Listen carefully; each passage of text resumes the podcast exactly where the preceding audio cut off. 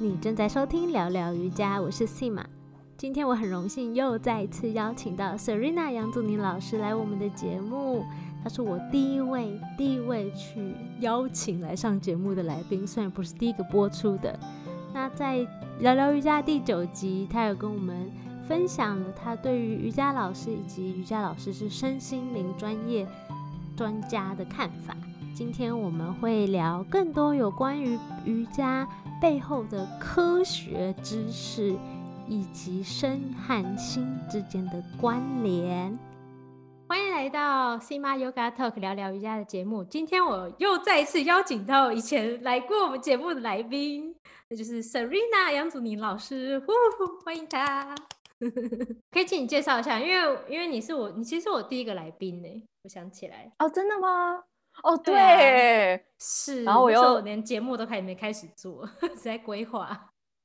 哦，真的。然后我现在又是你第是我第一次来两次的来宾吗？目前是哦，哇，荣幸，因为那集太多人收听了，我就说哦，你那集常常居高，收听次数居高不下。我感谢大家爱戴。那我还是再简短的自我介绍一下好了。那啊，我是 Serena，然后我原本是一个牙医师，但我在去年二零二零年的时候，正式的把牙医师辞掉，成为一个全职的瑜伽老师。那我从二零一五年、二零一六那附近开始教私人瑜伽课，一直到现在。那我现在的主要的核心开始转向，就是往瑜伽老师的在进修这个教育去做筹备跟实践，这样子。所以上次祖宁其实分享的比较多是，哎，你是认为瑜伽老师是什么样子？就是身心灵的专家，记得那讲了很多你在学习跟教学的一些历程。嗯，那今这次我们可能会再带入更深入，就是祖宁是怎么，Serena 或祖宁，Serena 是怎么把他学的这些带入自己的教学。然后我们想请就是 Serena 就稍微分享一下自己的经验跟教课的一些。算是你的秘籍或是心得这样子，所以我也很好奇，因为尤其你又是牙医出出身，医学医学出身的，那像你是怎么样把你可能以前所学的一些医学啊或者科学的知识，跟你后面开始当瑜伽老师之后，再又进修相关的这些背后的科学知识，然后带入自己的瑜伽练习当中。嗯，我觉得想要先谢谢 C 马，就是讲到我觉得瑜伽老师就是身心灵产业的专家这件事情，因为我自己的确是从牙医的背景出来，所以我们都会觉得，哎，医师啊、律师啊、会计啊，这是一个专业人士。但我觉得在未来的这个世代，尤其是像这样疫情的出现，其实是非常需要身心灵的这一个产业来让。世人可以对自己的情绪啊、身体啊有更多正面的关照。我觉得这个产业即将要越来越蓬勃的发展，所以我觉得需要有更多专业的瑜伽老师。其实要有像这样子的胸襟，就是我们是这个领域的专业人士，那我们就必须要拿出像这样子专业人士的，不管是这个知识的基础，然后经验。然后来，我甚至觉得是这个自信跟胸襟，才有办法去为这个世人带出一个新的观点，对于身心啊、灵性啊这些知识，就是它不再是一个奇奇怪怪的东西，它是一个，我觉得是一个未来的显学，所以它必须要能够被更落地的解释，所以我才会从呃比较科学的角度去看待瑜伽或者是身心产业这件事情。因为以前医学背景也让我觉得，哦，这个身心灵性就是迷信啊，然后怪力乱神啊，所以我一开始的学习也真的比较是从科学的角度去看，所以我就是开始在接触了一些关于运动科学的知识了之后，尤其是像比较激励于体能的训练啊，生物力学啊，然后我就发现，哎。我知道这些科学知识，反而让我看见以前的瑜伽的练习其实是蛮不符合科学的。比如说，像在我学关于生物力学还有一些比较激励于体能训练的知识之后啊，我就发现很多过去瑜伽的练习的方式其实并不那么符合科学的训练，所以其实常常会没有效果。比如说，我觉得一个最明显的例子就是我们在生物力学跟激励与体能训练有一个很重要的观念是 progressive overload，就是渐进式的要增加负荷。那这么做其实是会让这个细胞啊、组织啊开始会慢慢的去，因为这样子的刺激、渐进式的刺激，而开始会有一些适应上的变化。我觉得最明显的例子就是，有些人就是做了五六年的 chaturanga，就是五六年的鳄鱼式，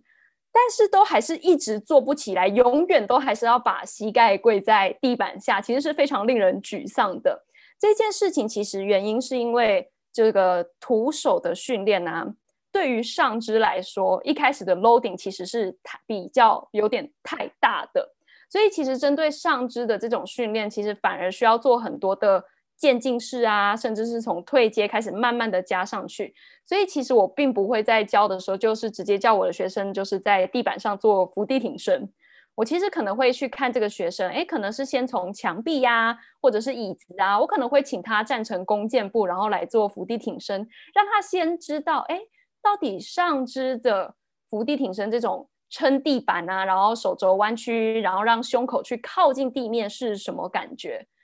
那这是其中一个例子。可是其实，在徒手的训练，就是没有那些重量或杠铃的训练里面，对于下肢的 loading 其实又是很不足的。比如说，我们在做英雄一、英雄二这种，或者是英雄三啊，其实这些力量、站姿的这个力量，对于下肢的组织，不管是这些髋关节啊，然后屁股、臀肌、腿部的肌肉啊，其实这个力又是相对的不太够的，其实会没有办法让组织产生一个呃比较好、比较完整的一个去变化跟适应。但我们常常又一直在讲说，哎，瑜伽可以增加肌力呀，所以我觉得这件事情就是，哎，要去思考一下，就是，哎，肌力到底是什么？然后到底肌肉或者是这些结缔组织，就是这些细胞们是怎么去做适应跟变化？我认为就是我们在越清楚这些机制上面的运作的时候，我们设计的课表其实也会长得不一样。这是我觉得其中一个例子，这样子。那你觉得激励是什么？你可以跟观众解释一下吗？OK，那其实激励 strength 这件事情这样子，其实每个人对于激励的定义不太一样。有些人的 strength 的定义就是，哎，我可以拿多少的重量，类似像这样子，用重量去衡量。但有些人的激励的定义是，哎，我可以多好的去控制我的力量。所以它不一定是非常强调，就是哎，我要拿很重的重量，而是我在拿这些重量的时候，我可以有很好的控制，类似像这样子。就是每个人对激励的定义有点不太一样，这样子。但我自己的话，会先从就是哎，如果假设我们是用重量来看，也就是我们相对应的，比如说我要拿呃，假设十公斤的重量好了。那我其实我的肌肉必须要做一个相对应，它内在的肌肉会有一个内在阻力，要去产生十公斤的力量，去跟这个外在的十公斤的重量去互动，做回应这样子。所以就是，哎，外在有多少的重量，然后我们内在其实这个肌肉也要产生相对应的力量去跟它互动这样子。我觉得这是我在看的观点，这样。OK。所以其实对你来说，它是一个 strength，就是感觉是某种力量，然后他们之间的互动，内外的互动。呀呀呀呀！我觉得这是非常重要的一件事情。其实我们一直都在跟力量做互动，尤其是重力。就是我们现在在这个地球上的时候，我们就一直在跟重力做互动，所以才会有像这样子一个落地或者是接地气这个词汇。所以 就会看到有些人就是很紧，就是那种会硬就硬盯，就是硬盯。他其实正在对抗这个重力，他并不相信这个地面的这个 pull 这个拉力可以让他可以放下来，所以他就永远都很盯。但有些人其实就是很沉，有些人是那种已经垮掉了，一直被重力拉，他完全没有在对抗。可是在这之间，在这之间其实有一个相对的比较平衡啊，一直在做一个动态的互动那种。然后我觉得这其实也是瑜伽在找的一个，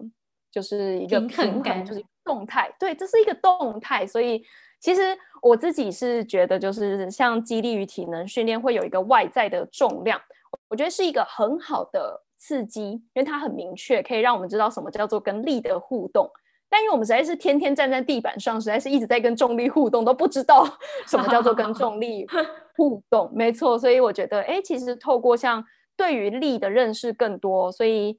比如说拿弹力带，就是加在瑜伽的练习好了，其实都会非常帮助。就是哎，一个学生更知道什么叫做力传递在身体的感觉，然后会更知道哎，那我要怎么跟地板，就是这个重力去做互动这样子。嗯嗯嗯，了解。的确，你刚刚讲到很重要一点，就是跟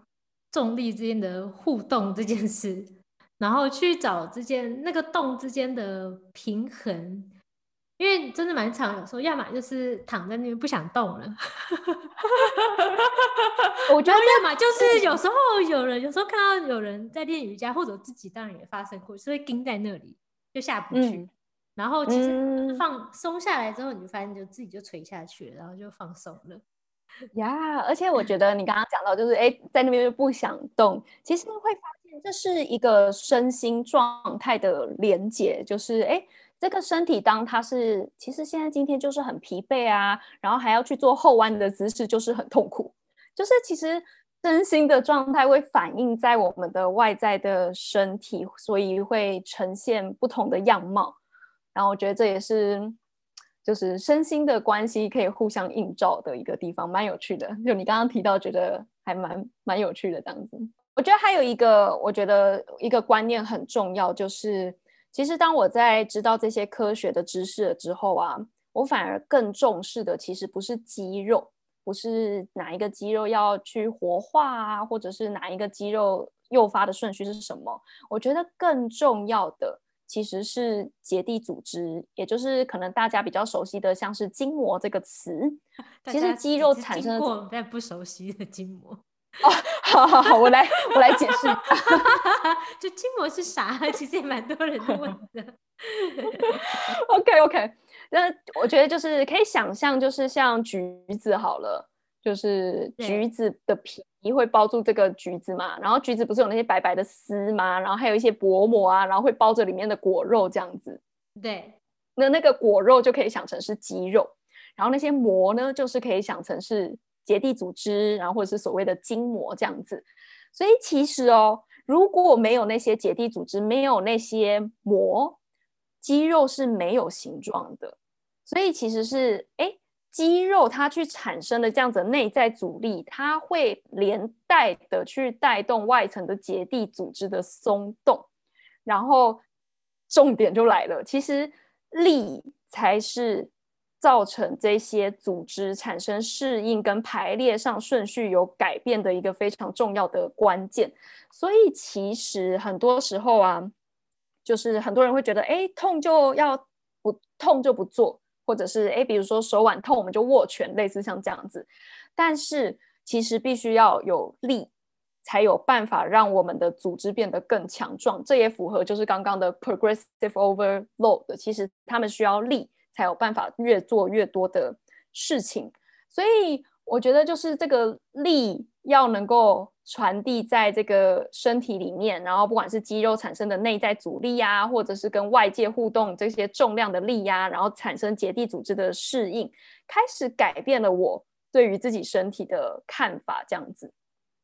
就是我不再会觉得就是哎痛就不能做啊，然后或者是我也不在意就是哎真正最后的那个形状到底是什么，我更在意的是我的组织这些结缔组织这些肌肉是否真的有带动到他们去适应。所以我觉得有个例子也是，比如说像后弯好了，就是其实大家应该也都可以理解，就是哎看常常会看到有些人的腰就是折很大啊，或者是头就是。Drop 就是有一种直接掉到后面，然后学生可能会说：“哎，就觉得很没有安全感。”我觉得我头没有办法，就是撑在那边这样子。其实这也是那个 tension 那个张力力没有办法被撑起来，这个力没有办法被平均的分布，然后就会发现很多人就会说，哦，练瑜伽是不是腰都很烂呢？类似像这样子，对，就是弯过其实头。其实其实这是因为就是哎很在意这个形状，可是却没有去看哎，那我们现在这个组织的力学分布到底长什么样子？所以我更去看的是这个力量如何分布在这些组织里面。我不是看形状，我不介意就是你要弯的多后弯，而是哎，我有在这个姿势里面感感觉到整个 tension 张力帮我的身体撑起来吗？所以其实我更在意的就是把身体看成只有一个肌肉，而不是一坨 很多个肌肉，然后哪一个要怎样怎样怎样，而是一整个这一整个筋膜，或是这一整个就是肌肉啊，就是看成一个，然后怎么把这个张力撑起来，是我比较在意的事情，就是更在意组织的适应，而不是外在的形状。这是我在学了这些科学的。知识啊，更去看这些细胞组织以后，一个最大最大的一个变化，这样子。那假设我现在邀请 Serena，就是引导一下怎么做后弯，你可以就是哎讲一下嘛，用口述啊，好啊，好啊，好啊，好啊。那比如说，我觉得像我们用那个好了，Cobra，OK，所以比如说像是眼镜蛇式啊，那。很多人可能也常常就是会觉得折在腰那边非常的不舒服，这样子，所以我会去想的就是，哎，那我要怎么把张力可以分布在更多其他的地方，不管是脚或者是上背的地方，尤其是上背，我觉得这是一个非常困难的一个部分，这样子。那我比较习惯的方式是需要用辅具或者是用 Q 来去做指引。那比如说像辅具的部分，我会。希望就是，比如说，我希望可以增加脚的这个力量，那我就会倾向就是，哎，让在小腿的地方放，可能放个毯子啊，让这个人知道，哎，我要怎么把力量就是压下去，把下半身力量压下去。那或者是在骨盆的地方，我希望他可以延长他的背，而不要折在让某个地方就是一直塌陷在他的腰。那我可能就是会放一个小毯子在他的下腹部，然后让他的骨盆呢可以稍微就是往。后倾一点点，让他的耻骨可以更贴近于地面，这样子。那最后上半身总是抬不起来的话，哎，也许我可以请他将手放在就是小的椅子上面，然后请他用手往下压，然后将自己的上背就是拉起来，然后去感觉就是让他去想象，就是哎，假设后面是有一条圆弧的线，那这一条线有没有办法是一个 smooth，就是圆滑的，而不是有一段特别的觉得。感觉有折的特别特别的多，就会请他去感觉，哎，这整个 tension 张力是否圆滑？然后甚至会去，有时候我会把呼吸的 Q 带进去，比如说，哎，既然我希望直脊椎是有一个这样子的 tension，一个弧线的张力，哎，那我是不是可以感觉到我的呼吸其实一直从我的骨盆啊，然后到我的肚子，到我的胸腔，然后一直到我的脖子，到我的头。我会去想，请他去想象这个呼吸的，就像流水一样，吸气的时候，哎，可能从这个鼻腔这样子慢慢的进到喉咙，然后胸口、肚子、骨盆，然后吐气的时候，从骨盆这样子一路再回到鼻腔，就是哎，这一条水流有顺吗？就是其实可以用 Q 也去带这些事情，就类似像这样，所以是用辅具，然后类似用 Q，然后去做这件事情，让他更去找到。哎，这个力量在我身体分布到底是什么感觉？我如何跟这些辅具啊，跟这个地板互动啊？然后我的 Q 怎么带它跟自己的呼吸啊、身体产生更多的连接？这样子。休息一下，我们进广告喽。Serena 是有给我们聊聊瑜伽的听众一个小礼物，只要你在六月三十号以前。输入折扣码，并且报名他的线上师资培训课程，你就可以获得五百元的折扣哦。折扣码是 SIMA 五百 S I M A 五零零，记得 S 要大写。我的 SIMA，名额有限，赶快报名。报名的网址你可以在节目介绍或是本节目的。文字版本找到，网址是 sima yoga talk 点 c o m 斜杠 yoga serena y o g a S E R E N A，或是如果你在脸书搜寻 Sima Yoga，或是在 IG 搜寻 Sima Yoga Talk，并且找到本集的贴文，你也可以找到报名的链接哦。其实我们可以透过蛮多这样子的一些，光是用引导一些或是一些很简单小道具，其实的确是可以让练习。看起来是同样一个体位，但是是完全不一样的练习方式，或是不一样的流畅的方式。对，我觉得你讲到一个很重要的事情，就是我觉得我们很多人在做瑜伽都是有一种，哎，我要去做到那个姿势，但我觉得应该要反过来，我要怎么让这个姿势服务我，serve 我？对，不是我要去追求某个形状，而是现在。我一直以来，假设我一直以来都做三角式很痛苦，哎，我要怎么调整三角式，让让它其实是 serve 我的身体，让它去服务我的身体，是我更在意的事情。因为我们如果可以去调整这个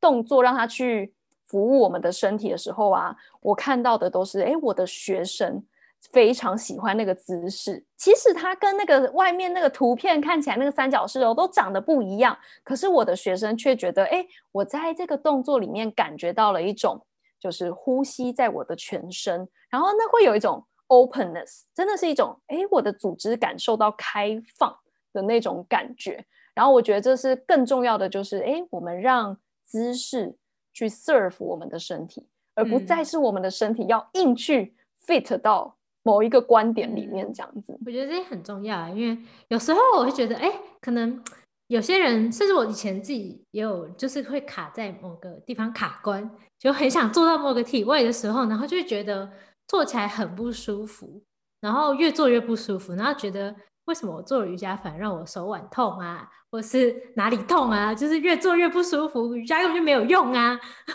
然后就对瑜伽失去了希望，然后就放弃的人也蛮多的。我也听过这种，没错，真的。我以前其实也是练到后来，就是很讨厌瑜伽。然后真的也是我在二零一九年，就是去美国跟我的老师 Jules Mitchell 学习之后，他那一次真的是让我大改观。就是哇哦，我觉得我好像重新爱上了这些瑜伽的动作，因为我理解是我要改变的是这些动作，而不是我要去。符合某一个观点，但我觉得这些全部都来自于，就是诶，我学习了这些生物力学啊，这些科学的知识，都在在的印证告诉我，我不用去符合任何那些照片上要的样子，我应该要找到我自己身体的三角是，我自己的下犬式，然后这是让我的身体感觉到舒服的。而我自己这样练习下来，我就也发现，其实我的身体是越来越，不管是强壮啊，或是柔软啊，我发现我自己也是可以做越来越多的事情，而且不太像以前，就是那种哦，我的腰就是一直折啊，或者是 那种手腕不舒服的感觉这样子。那你怎么让学生去认识到这点啊？就是因为还蛮多人去呃上瑜伽课的时候，他们就说，我就是要做到这个啊。然后就是要做，我就是要做这个动作才来上课的啊！你又不教我，你叫我不要做像三角式一样三角式，可是我就想做到正常的三角式啊。那这种时候，你都会怎么跟他们沟通？OK OK，我觉得这是一个非常有趣的问题，这样子。那。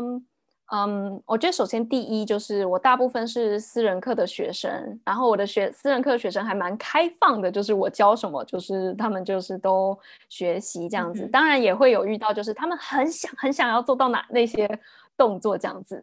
那么，哎，我其实有时候我会做，哎，你们做啊做，就是其实 OK，因为我觉得就是开放的去尝试。然后我可能就会问他说：“哎，那你感觉到什么东西？”然后，哎，好，那他就可能给我一个 feedback，他可能还是觉得哪边怎么样怎么样怎么样这样子。好，那我可能就会说：“哎，那我们下次把重点放在哪边？就比如说，我就是说，哎，我们下次把重点放在这个张力有被撑起来，然后你改变一下就是这样做，然后，哎，让他再做一次，就，哎，那你又觉得如何？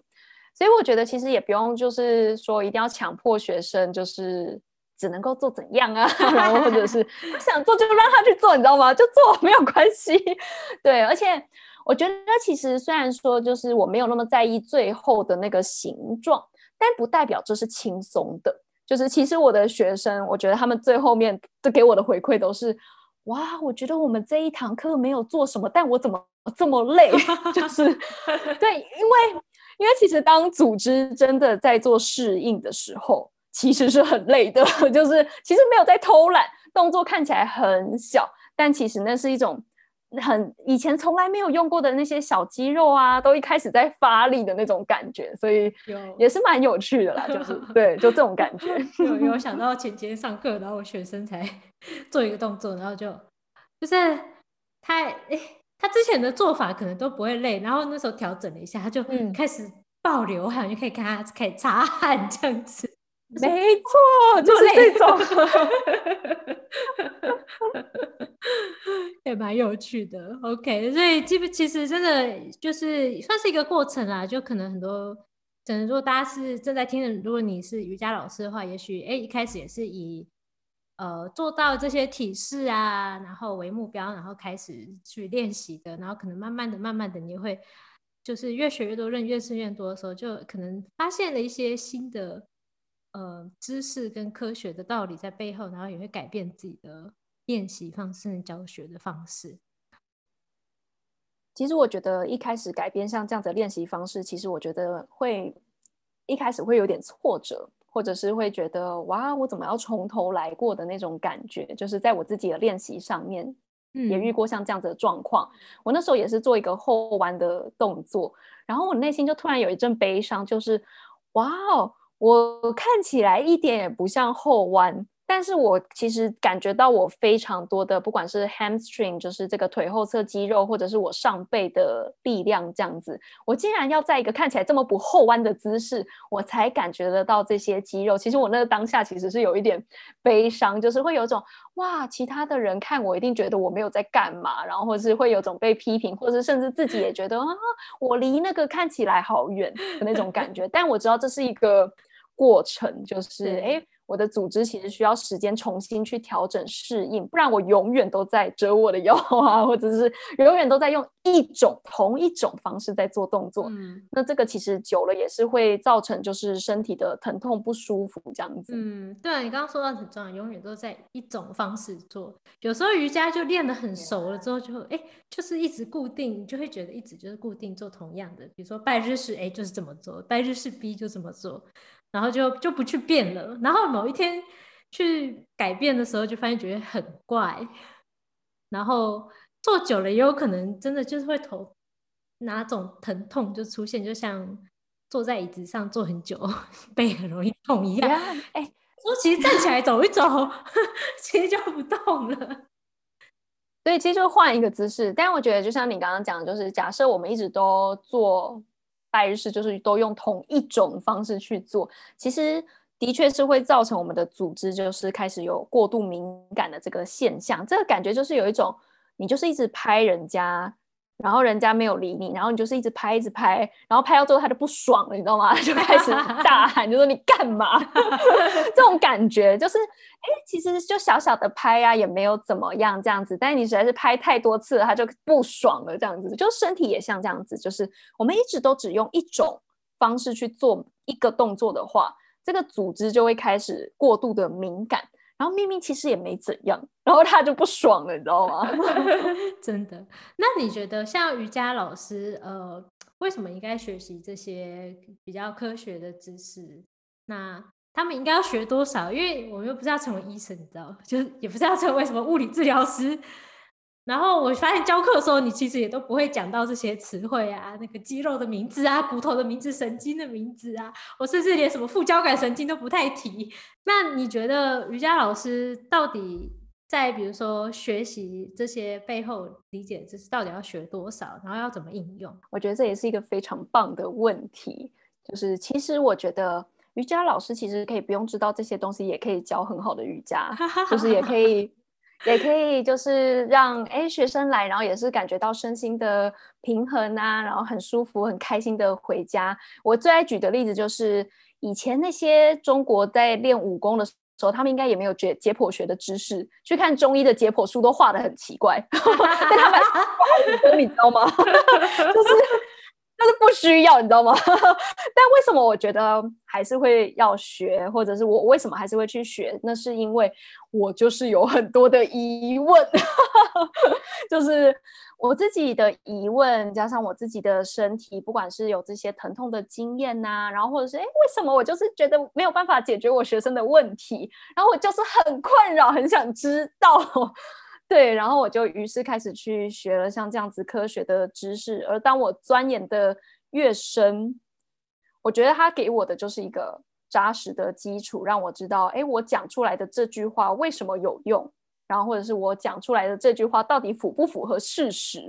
就比如说，哎，我会说为什么要有这个 tension，或者是我说，哎，想象有一条线，然后感觉有一个呃圆弧的张力，类似像这样。当然没有这种东西，身体怎么会有这种东西呢？就是，但我来自于的概念是 biotensegrity，就是这个张拉的结构的这个概念，整体筋膜的概念。所以我用这样子去做 Q。那比如说我在带像是呃一个 session 里面，我可能就是请学生做桥式，我就会请他，我可能就会先做好，我们做。八下桥式，然后我们做一下上半身的动作，然后我会再回去做八下桥式，再做上半身的动作，然后再做一组，我可能会做三组桥式。为什么我会这样编排？是因为我也知道，就是其实组织的适应是需要时间，然后需要中间要休息，然后它需要重复，才有办法真的学会这些东西。这样子，所以诶，我有了像这样子的科学的理论，我会更清楚我的意念到底是什么，然后我的意念就是我的 intention。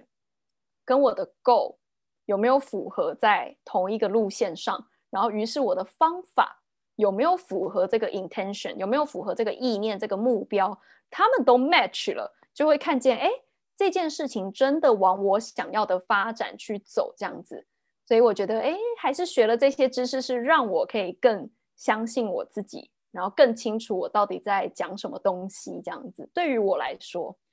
但就像你说的，我也不会跟学生讲说，就是哎，这一条是什么肌肉啊，巴拉巴拉巴拉。我从头到尾都会说，哎，腿后侧对不对？你有没有感觉到腿后侧？然后我就说，你有没有感觉到腿前侧？类似像这样子，就是我不会讲那些肌肉，我都只跟他讲说，你感觉到哪边？上背、下背什么什么的。对啊，所以这个就是不需要。对，OK。所以其实你觉得会看瑜伽老师到底自己觉得有没有这样的需求去。去更钻研，然后再去决定是不是要去学这些，哎，生物力学啊、解剖学啊，或是更或是筋膜啊什么的。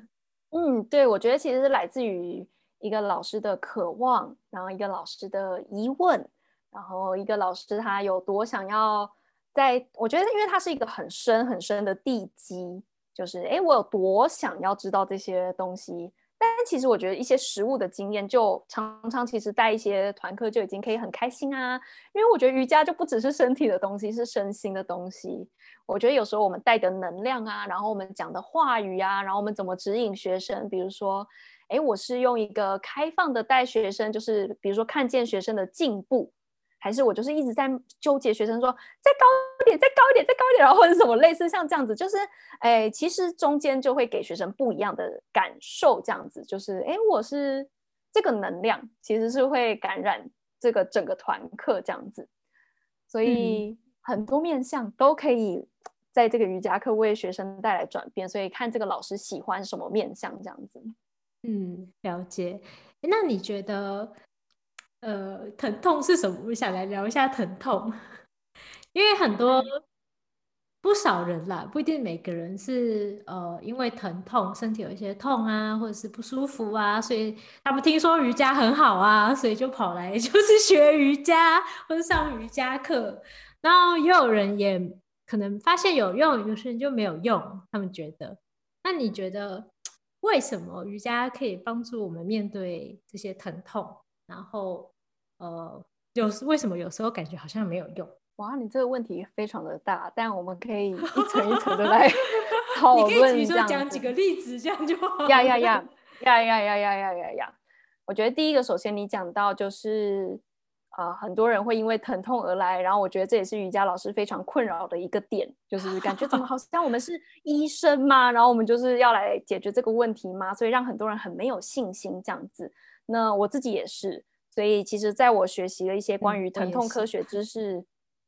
疼疼痛科学知识的时候，就发现，哎，其实很多的疑虑会被消除。这样子，好，那我觉得瑜伽有非常多的面向，身体层次的，然后身心层次的这样子。所以，比如说，就从身体的层次来好了。那比如说，我们在做一些动作，势必的对于我们的组织细胞就会是一个刺激。那又回到我刚刚一开始讲的这些组织适应啊，或渐进式的负荷啊，其实都会造成这些组织的变化。这样子，那我们长久以来，假设一个人就是一直都做同一个动作啊，那身体就是开始对于这个动作很敏感。那哎，我们如果透过瑜伽让这个人就是有一个新的动作选择，或者是新的动作模式，哎，那这个人的疼痛可能就会因为有新的刺激，然后大脑就觉很新鲜，然后于是这个痛的讯息就被降低了，然后反而更多哦，这些有一个新的讯息哦，所以其实那个你知道，大家在竞争那个感受，就是竞争那个。感觉的受气就是，哎，现在到底疼痛变少了，哎，那其他的可能竞争他的注意力，这样子追我追我那种感觉，对对对对对，就像 social media 这样子，我看我看我，对，所以所以其实有时候，哎，光是只是做新的动作，给予学生一个新的选择，他平常不会做像这样子的伸展，可能就很有帮助了，这样子。所以也许身体的层次是这样子的，可能瑜伽还有很多身心的层次。所以，尤其是正念这一块，就是对于慢性疼痛的影响，就其实也是在研究上面也都有非常多的讨论。就是光是把注意力，就是开始去觉察这个疼痛，它就是会开始改变。但有时候你可能觉得越来越痛，就一直很执着那个痛，然后一直放大那个痛。但有时候就是，哎，突然在发现，哎，如果我不是这个疼痛的时候，哎，有些人就会开始有个开放的感觉，然后这个痛就会开始改变。所以我觉得其实这也是正念一直在讨论的吧，就是到底是痛还是痛苦，就是 pain 还是 suffering 这件事情这样子。所以对，然后疼痛其实哎，所以我还要再回答一个层次，就是其实疼痛是非常复杂的，它绝对不会只是跟身体组织相关。嗯，它嗯，它有一个 model 是 biopsychosocial，就是身体。心理跟这个社会的层次，所以在情绪啊、压力啊，或者是我们的认知的观点上面，其实就会影响这个疼痛的经验。就是我举个例子好了，就是嗯，比如说就是有一个有一个他们是那个是一个真实的案例，他就是觉得自己的脚。被一个钉子穿过去，穿过一个他的靴子，然后他就觉得剧痛无比，就是觉得他脚剧痛无比这样子。然后他送到医院的时候，就去拍了个 X 光片，然后结果发现这个钉子根本就没有穿过他的脚，所以就是，但他却觉得剧痛无比哦，就类似像这样子。所以有时候其实疼痛不一定跟身体的组织有关，它是一个经验。所以他必须去看这身体啊、身心啊，或者是跟人观点啊，这个社会互动的层次，全部都会影响。那我觉得就是，哎，如果瑜伽老师可以更知道像这样子全面的观点的时候，其实有时候反而会去问学生的问题，会是，哎，你昨天有睡好吗？然后你你最近过得还好吗？对对，真的太多太多会。我想我以前都不会问，现在都说，哎，你今天过得怎么样？今天能量感觉怎么样？会，没错，因为这些也全部都会影响这样子。然后我觉得，哎，这也是瑜伽老师可以去呃带到的部分，因为我相信应该很多就是医师、治疗师他们的 session 时间很短，是有时候其实蛮难问到这一块的这样子。当然，我觉得现在这种共同照护啊，或者是疼痛科学观念越来越多，然后大家都越来越重视这个。全方位的观点去照顾大家，这样子，所以我觉得瑜伽老师真的也要知道这一块，才能够有办法跟更多专业人士合作，这样子。嗯，对。现在其实我也听过一些医生，就是蛮多医师就是会注重这个部分，身跟心啊，还有跟社会的一些连接。然后我记得我认识过，呃，我有一个朋友是护士，然后他就说他在那种家，呃，专门治疗烧烫伤的。那种加护病房工作，他就说有一个案例，他真的印象很深刻，是那个他们还没有换药，常常他们还没有换药布的时候，还没有碰到那个病人的身体的时候，他们觉得超级痛。他说：“可是明明我还没有碰到你呀，就是我还没有碰你的伤口，你怎么会痛呢？”没错，没错，你这个例子你刚刚说那个身心的感，对这个创伤的记忆，就是身体都记得，真的身体都记得。所以其实疼痛听起来哎蛮复杂的，然后所以我觉得。我是这么觉得啊，就是如果学生来你的课，真的，嗯，可能痛也可以，是可能有可以改善，可是可能他还是会觉得痛，那也不一定是你教不好，所以我觉得老师可以 还是可以对自己有点信心，就哎，你其实还是很好，对对。可是那个疼痛实在太复杂了，也许你要多认识他之后，你可以帮，如果你真的很想帮助他，可能就可以帮助更多，可是可能要需要点时间多去认识这个人。呀呀，我觉得其实学完疼痛科学，虽然一开始听到“复杂”这个字，会开始觉得很混乱呐，然后会觉得哇压力好大啊，这么的困难呐。但其实这种越复杂，这种 complex 这种复杂的东西啊，其实要解，有时候解决方法很简单，就是其实只有一个问句，就是哎，如果你过得很快乐、很幸福，你会是长什么样子？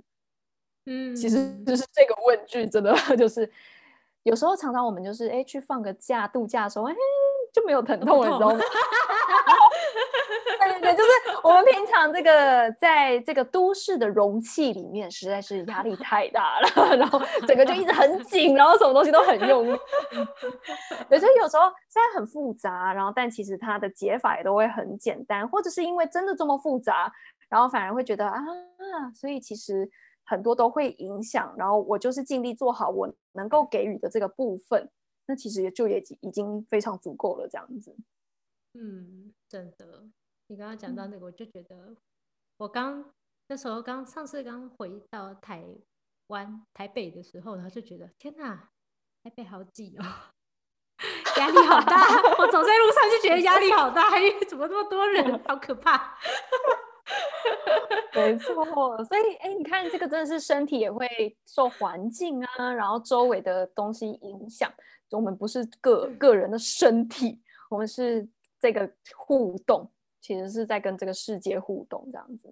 嗯，真的走在路上就可以觉得压力很大，是很神奇，也不是很神奇，就是真的会发生的。对啊，然后那你觉得身跟心之间的哎关联到底又是？什么？因为觉得还就像我们刚刚说的，我刚比如说我走在路上就觉得压力很大，然后可是我就想说，哎，旁边人看起来都没有压力呀，就是他们已经习惯在这个人很多、很挤、很嘈杂、走路速度超快的环境中，然后可能在划手机。现在大家很多人都划边划手机边做所有的事情，这样，我就觉我就觉得这样状态感觉就是身心超分离的，对我没有互相关照的感觉。那你觉得，哎？身跟心之间到底要怎么样连接？那他们他们之间的关联到底是什么？嗯，我觉得刚刚我们这一整个的谈话，其实就我觉得大家都可以感觉到，就是身体跟心这个密不可分的一个关系，就是势必身体什么样子的动作，比如说你就是在那边跳跳跳跳跳，其实默默的你就会开始觉得，哎，怎么好像很有活力，或是有点开心。然后或者是哎，比如说你现在就是要上台做个演讲，他就突然觉得哦好紧张，然后可能肠胃就会开始在动啊，然后就是或者开始有一些流手汗这些反应，就是会很明显看到身跟心之间的关系，或者是刚刚讲的这个创伤记忆，就是连记忆这件事情也都跟我们的身体息息的相关。所以我很喜欢的一个比喻有两个，一个就是身心的关系就像海岸。就是那个海水跟沙没有办法去分出那个界限，这是第一个比喻。第二个比喻是身心的关系，就像是风吹着沙，我们看得到沙，但我们看不到风。可是我们会透过沙被吹起来的形状而知道，哎，风是怎么吹。所以我们可以看到一个身体的状态，而知道心是一个什么样子的状态。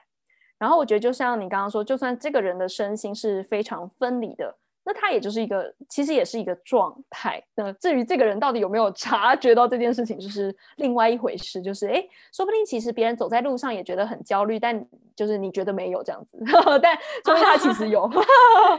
对，然后那他有没有觉察到，就嗯也不知道了这样子。对，有可能，搞不好他们焦虑的表现方式就是狂滑手机之类的。对对，哎，其实我觉得很多人都是耶，就是透过滑手机来麻痹自己。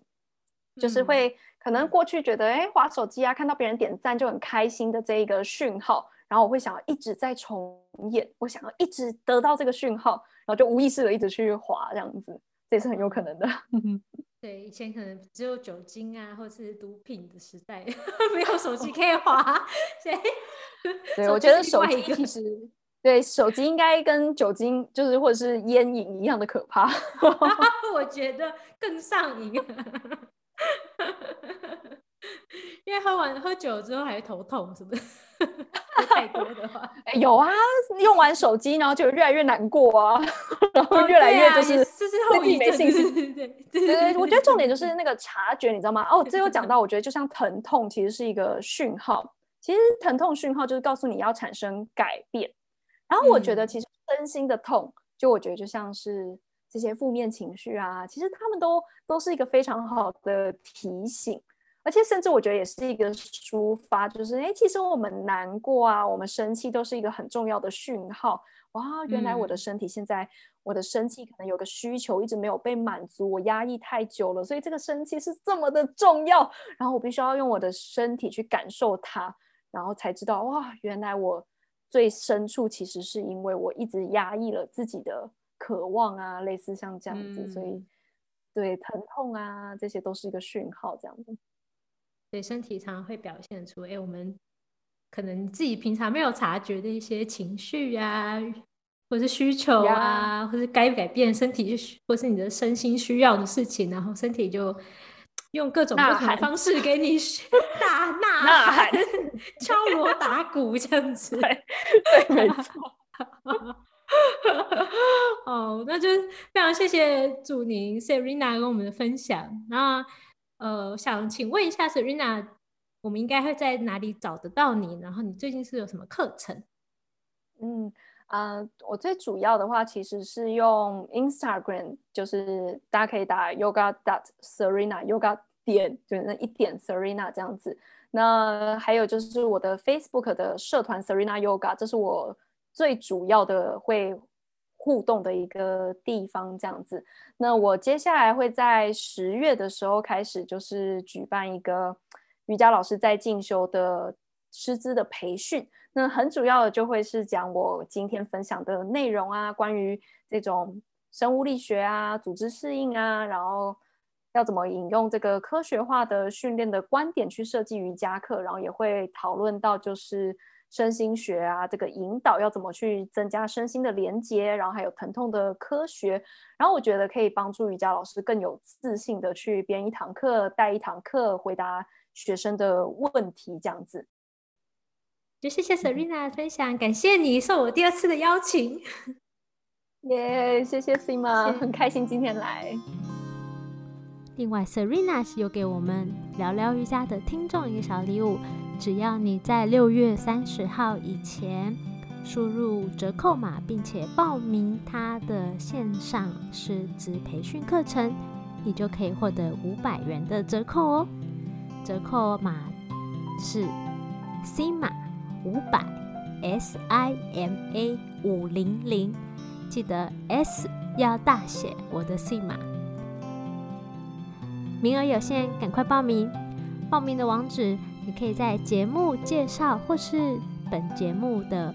文字版本找到，网址是 sima yoga talk 点 c o m 斜杠 yoga serena y o g a s e r e n a，或是如果你在脸书搜寻 sima yoga，或是在 i g 搜寻 sima yoga talk。并且找到本集的贴文，你也可以找到报名的连接哦。